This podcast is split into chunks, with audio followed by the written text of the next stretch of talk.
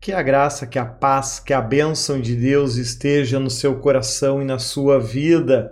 Estou aqui hoje então para rapidamente falar um pouco da vida de um pastor. Muito ao contrário do que às vezes as pessoas acreditam, não é uma vida cheia de glamour, de grandes vitórias, de grandes bênçãos. Desde de criança eu tenho tido a graça, né, e eu continuo achando isso uma graça, que desde criança, desde meus quatro anos de idade, quando esse ministério foi fundado, eu pude acompanhar a vida dos, dos meus pais, né? E sempre foi uma vida muito dura, sempre foi uma vida muita dificuldade, uh, muito na área espiritual e muito pouco ou quase nada na vida material. Sempre foi uma realidade isso.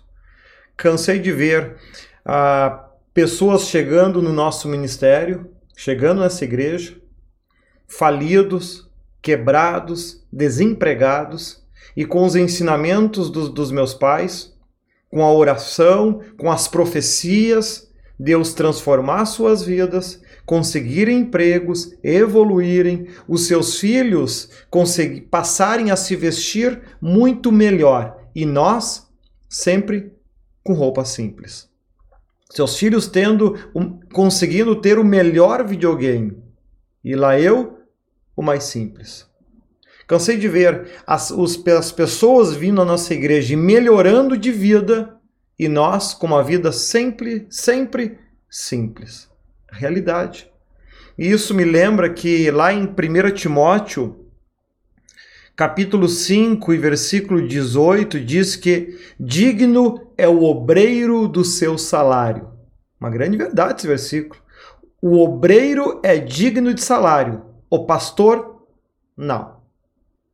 O obreiro é digno de crescer na vida, o pastor não. Nós sempre temos aquela esperança, né?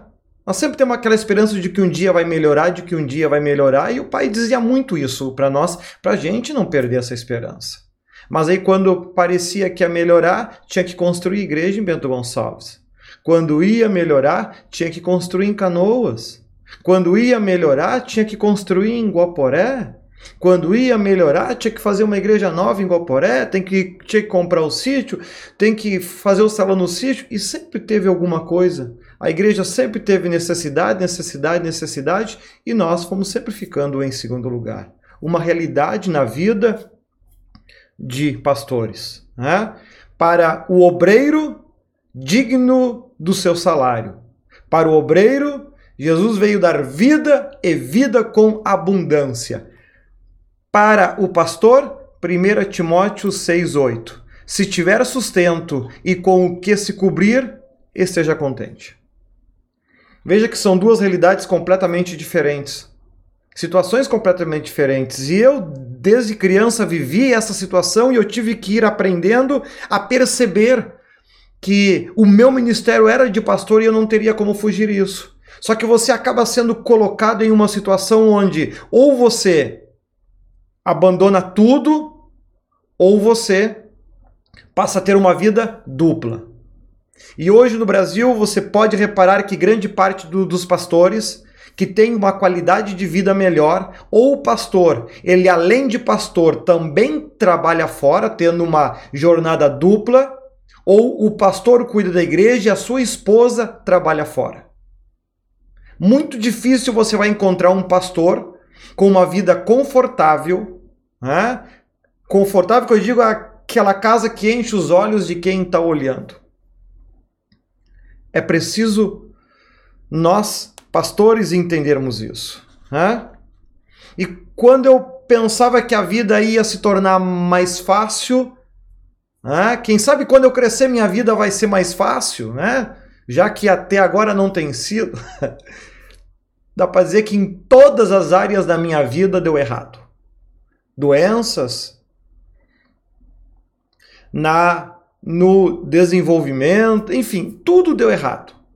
Ou seja, a gente não encontra facilidades. Não encontra facilidades. Vi muita gente sendo curado pelas orações dos meus pais. E eu tinha problemas, eu tinha doenças. E eu tinha limitações.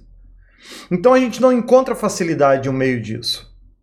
E, e desde cedo lá eu tive que começar a vender picolé, porque eu estava vendo a situação. Poxa, se eu querer focar em ser só pastor como meu pai, eu nunca vou poder dar uma, dar uma vida de qualidade para minha família, eu nunca vou poder dar uma, uma vida de qualidade para minha esposa, para os meus filhos. Eu vou ter que ter dupla jornada.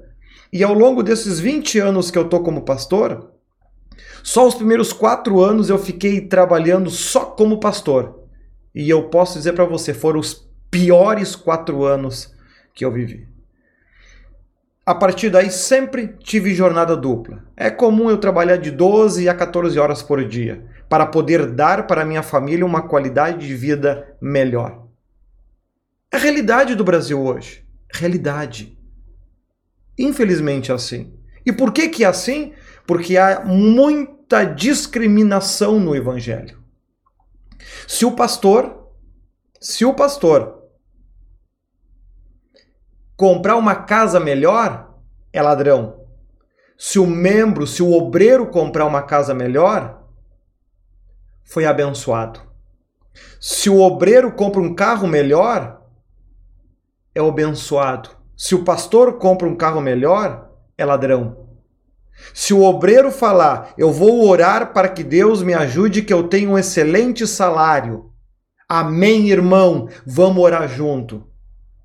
Se o pastor falar, eu vou orar para ter um salário melhor, é falta de amor pelo evangelho. É realidade.